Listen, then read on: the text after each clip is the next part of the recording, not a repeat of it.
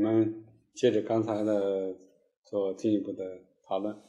我们刚才谈到了中西方建筑在嗯观念上有很大的有很多相似的地方，比如中国和西方人都重视建筑的基本原则是坚固和实用。嗯，那么但是也有很大的差别。那么很大的差别在于，因为西方人把建筑的最基本追求放在一个美观上。美观是他很重要的一个追求。中国人呢，就把卑躬式作为一个很重要的追求，节俭简简朴作为一个建建设的一个标准。反映的是什么东西呢？反映了两种建筑观，反映了两种基本的文化价值的取向。那么我这里就要想说说一个更大的一个文化背景性的东西，差异性的东西，为什么会这样？那么我们要追溯一点更根本的东西，我想谈一点这个，就是背后的一些思想根源，也就是形而上的东西。因为我们知道《周易》里头有一句话叫“形而上者为之道，形而下者为之器”。那么就是我们要谈一点道的问题，因为我们知道所谓道呢，已经涉及到哲学层面的东西。哲学中最关注的最高的东西，就是关于本体论，也就是终极目标的这样一个讨论。那么实际上，中国古古代的中国人和西方和传统的西方人呢，都有自己的本体论思维，也都在他的建筑和艺术的追求中呢，都有他自己的哲学和精神的终极目标。所谓本体论呢，就是哲学中对于世界本源或者文化的或者本质的问题进行的一种探索与研究的一个重要的范畴。任何一个文化中的本体论呢？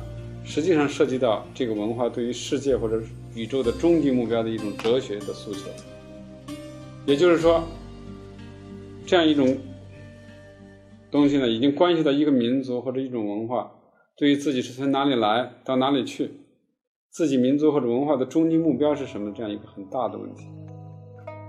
而建筑作为古代最为重要的一项生产和创造活动呢，它的意义象征和精神诉求呢？和他所赖以产生与存在的各自文化的本体论的哲学的诉求，实际上是分不开的。我们不能想象中任何一个文化，这个人群，他脱离开自己的一个基本的文化的一个最高的追求，做一些很基础的物质化的东西，他总有一个诉求在里面。那么，近代的学者章太炎也说过这样的话，也就是说，原哲学创宗教者。无不建立一物以为本体，其所有之实相虽异，其所举形式之视同。也就是说，每一种宗教、每一种哲学，它都有一个最高的东西。那么，各种文不同文化的这种差异虽然千变万化，但是它的基本的形式是相同的。那么，比如说宗教，每一个宗教都有它的最高神、至上神。那么，这个至上神就是它的本体。而这个本体呢，就是这一个宗教所赖以存在的文化所崇奉的一种至上道德存在，是吧？至上道德存在，类似的这样一个论述很多了。我们看一个苏格兰学者叫安德烈·兰格，他就说了：说人类最早的宗教观念呢，在某种意义上很可能是由依赖于一个至上的道德的存在物存构成的。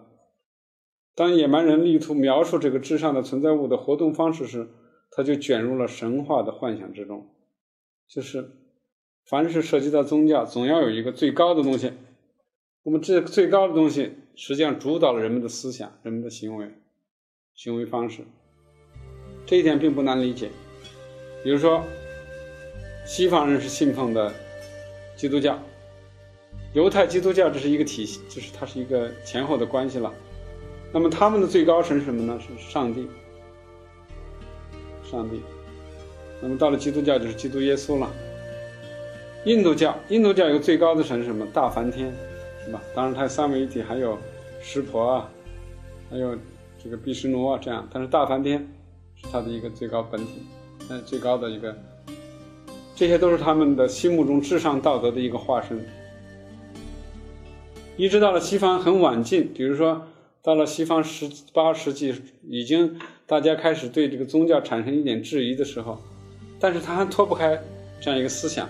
比如康德，他在求证上帝的存在遇到困难的时候呢，他就直接和盘的托出了一个至上道德存在，在他那里，他叫做什么呢？叫自在之物。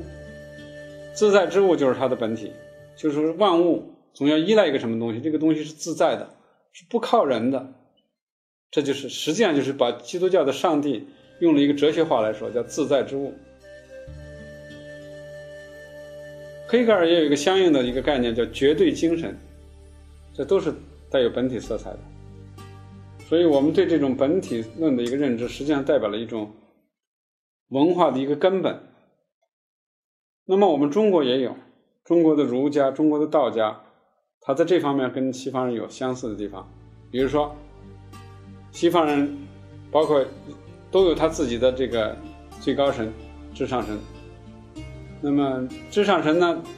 它代表它的文化最核心的，在西方人就叫叫 logos，叫道，是吧？logos 或者道，这个我们看圣经都知道。那么中国人呢，在道家里的最高的象征什么？也是道，也是道。道和 logos，中国的道，西方的 logos，这个都相相似的地方。那么另外还有中国的儒家，还有一个非常高的存在，就是天。中国人最崇信的是天，是吧？你看我们普通人要是说起来，这个哎呀，老天爷保佑，说的是天，是吧？这个年轻人结婚拜天地，是吧？天是最高的神，最高的主宰。那么西方人有一种很有意思的三位一体的象征，很多了，呃，各种文化早期都有。那么基督教里有一种三位一体，就是圣父、圣子、圣灵。我们要说中国的文化中也有三位一体。中国的有一个古字叫王，是吧？三横一竖王，三横一竖王其实就是三位一体的一个简化。这个古代有人就这么说过。我们知道董仲舒，汉代的一位大儒，他就说过这句话。他说：“古之造文者，三化而连其中，谓之王。三化者，天地与人也；而连其中者，其道也，通其道也。”取天地与人之中以为贯而三通之，非王者庸能当世。实际上，很多西方学者都把这句话来引来用，说中国人也有自己的三位一体。什么三位一体呢？上为天，下为地，中为人。而王就是帝王，他能贯穿一切，就是三位一体。所以帝王代表了一个三位一体的一种象征。我们举这些例子，只是说明，无论是。远隔重洋的东方和西方，甚至印度，这个之间呢，非常差别很大。他们在一些基本点上很相似，比如说，他们都有自己的本体，都有自己的最高的存在。中国呢，当然除了儒家的天，除了道家的道以外，中国文化中还有一个有意思的东西，就是佛。佛是从印度传来的。那么佛教从本体本意上讲呢，它应该是不强调本体的，因为佛教讲的是。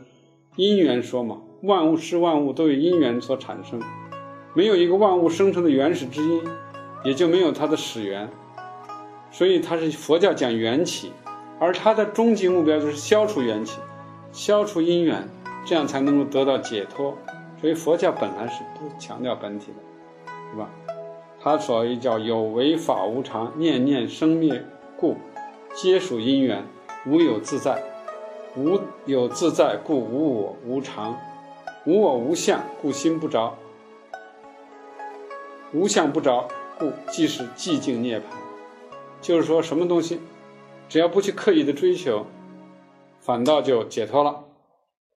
但是，这样一种纯粹的理，这种抽象构思的这样一个抽象思辨的这样一个佛教思想。在中国其实是没有太久的生存余地，因为这叫小乘佛教的。那么大乘佛教呢，实际上它还要夹杂一些东西。那么普通老百姓要想接接受佛教，给他要加一些东西。那么所以呢，到了南北朝的时候，中国僧人还有当时的思想界呢，逐渐就把一种灵魂不灭的思想的就。来去理解和接受佛教，这样的佛本身就变成一种至上的东西了。佛就不是简单的一个觉悟者了，佛就是有一个神一样的，有能量的，有能力的。所以中中国在东晋的时候的庐山东林寺的主持慧远就写有一本书叫《神不灭论》。后来南朝的梁武帝，这也是个对佛教推动很大的人物，他就写了《立神明成佛义记》，他们都主张真神论，佛是有神的。这个神呢，慢慢慢慢其实演化成了一种佛的，相当于一个佛教徒的一个非常信仰的一个至上的存在了。那么在大乘佛教徒，在中国人的这种教徒里呢？佛教创始人释迦牟尼已经被变成了一个具有无上法力的如来佛，而且所谓三世佛、十方佛，包括那个他统领的这样一些观音、普贤、文殊、地藏等等，都具有一种普度众生、救苦救难、救世主的这样一个特征。这个跟西方的上帝就很接近了，跟基督耶稣很相似了，它也带有本体色彩。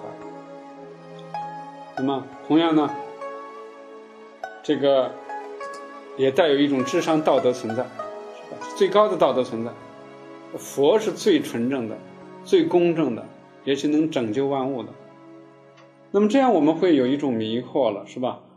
既然基督教、儒家的天、道家的道是释迦牟尼、佛教的佛、印度教的梵，大家都有一个共同的最高存在，那么都有自己的本体，那么这样一个文化呢，应该是有很多共同点。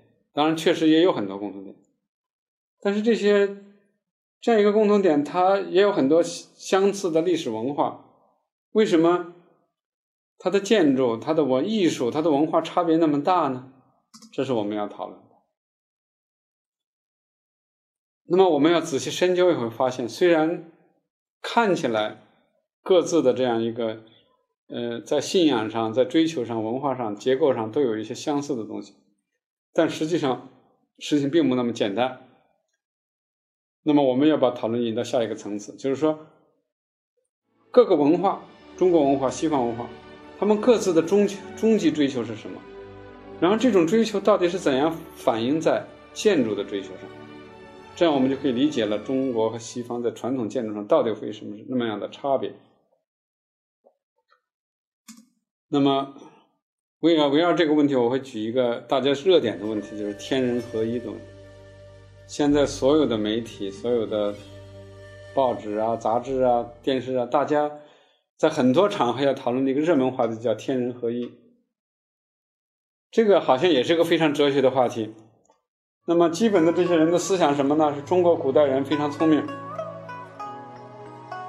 非常远见卓识，很早就有一种天人合一的思想。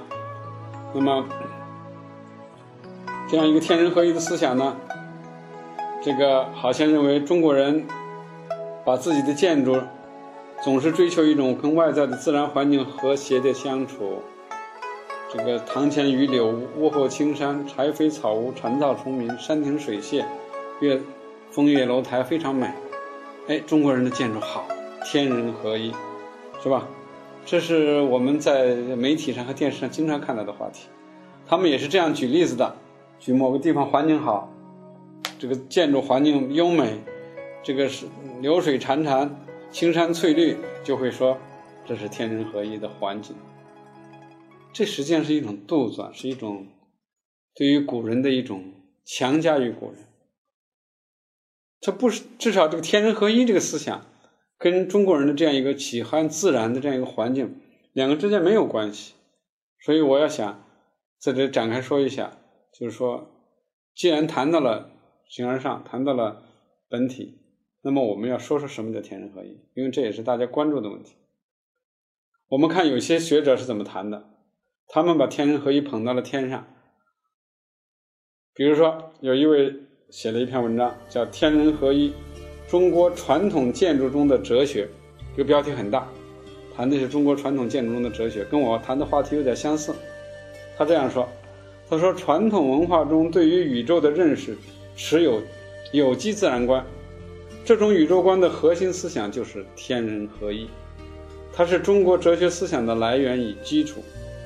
儒学的天人合一偏重于天道与人道精神层面的一致性，道家则倾向于天与人在自然上保持一致，中国古典建筑深受儒道文化的影响，无论是民居建造还是园林营造，都承继了天人合一的精神内涵。他的一句话。然后呢，还有另外一个人写了一篇文章，叫《天人合一关于生态学》，还这样说：他说，天人合一其实和西方的主客体二元对立统一有着极其相似的表达方式，只不过在西方文化中的对立是一个必经的过程。西方文化经历了一个从对立到统一，再对立，再趋向统一的过程。那么，二十世纪末期的挪威著名哲学家阿恩纳斯创立的现代环境伦理学新理论——深生态学，和中国的天人合一思想不谋而合。对天人合一，不仅古代就了不得，而且他古代的人思想比现在的西方人还要跟现在西方人合拍。现在西方人合拍。这是一种让人一想起来，哎呀，了不得！中国人太伟大了。中国人古代的思想，现在西方人不过拿来刚刚来拿来用，类似这样思想很多，是吧？这个还有还有人更信凯和说，这个我看到有一篇文章是谈的，叫《华夏文化与二十一世纪的人类生态伦理》。这样说，他说，早在中国哲学创立期，先秦诸子百家的哲人。便共同构建了华夏文化所独有的天人合一论，即从哲学的角度为人与自然平等观奠定了理论基石。华夏文化的天人合一论，把人和自然看成一个整体，重视自然的和谐，人与自然的和谐，人与人的和谐，其中特别突出人与自然的和谐，简直这个思想完美之极。我们到了二十世纪、二十一世纪初。才开始强调和谐的概念，我们创造和谐社会。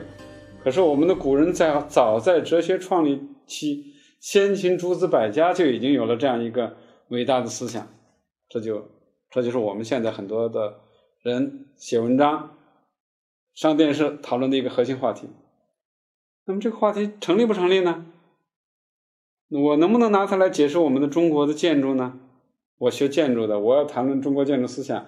如果确实有这样一个思想，那当然我很高兴，我会拿来去阐发、去去研究、去探索，去来拿来指导我们现在的建筑创作。但是我们仔细读一下我们祖先留给我们的文这种文献典籍，我们发现事情不对了。你想仔细查一下这些文献。古人在“天人合一”这个概念里头，从来没有给我们一个很清晰的，他的意思是表达的人和自然和谐一致的这样一个解释。没有，“天人合一”并不是说人和自然和谐一致，他没这个意思，他没有这么高尚的思想，他是另外一个意思。而且“天人合一”的说法很晚，它远不是先秦时代。你查孔子不说，孟子没有，庄子、老子都没有说过这句话。甚至唐代以前的人从来没有人说过。我们找文献只能找到最早的时候，什么时候呢？目前找到的是北宋哲学家张载，在一零二零，他这个人是一零二零年到一一零七七年，已经比我们的先秦诸子晚了一千四五百年了。他在一本叫《正蒙》的书中第一次出现了这样的话，是吧？他这样说的：“世事实与实际。”乃至道者所为成也，天德也。其与道实际，则以人生为妄患，以有为为忧坠，以世界为阴烛，随样而不有，疑而弗存，就是得之，乃成而物明者也。儒者则因明至诚，因诚至明，故天人合一，治学可以成圣，得天而未始宜人，故所谓不疑不留不过者也。他这句话虽然很复杂，但是总的说呢，这个佛教呢讲的是这个，就是比较论实际的。只要你得到了，你就知道成，这是一种天德，成是一种天的德。这实际上带有一种理学的思想，因为理学是融融合了佛教和儒家的甚至道教的一些思想在里头。那么他说儒者呢是因明至诚，因为儒者自己通达。了解事物的规律，他能够达到成的境界。他不像佛，呃，佛教徒，他是因为他通达，因明至诚，因诚至明，因为他诚，他能够更通达，更了解事情。只有这种情况下，得到一种天人合一，这样就治学成圣。什么叫天人合一呢？就是理解了上天的本意本质，能够成圣人，这叫天人合一，是吧？那么，这样一个成这个思想本身就是一个。儒教思想的很根本的东西，带有后来带有本体论色彩。儒家的最根本的一个本体，就好像我们佛教的佛或者觉悟，这个道道教的道一样，诚是儒教的最根本的东西。那么后来的黄宗羲说过，说周子之学以诚为本，诚就带有这样一个色彩。那么《邵氏文鉴录》也说，说诚者天之道，思诚者人之道，至真其道，真其道则一也。就是说，诚跟道是一样，儒家的理学家的诚和道家的道是一样，都是带有一个本体色彩、至上的色彩。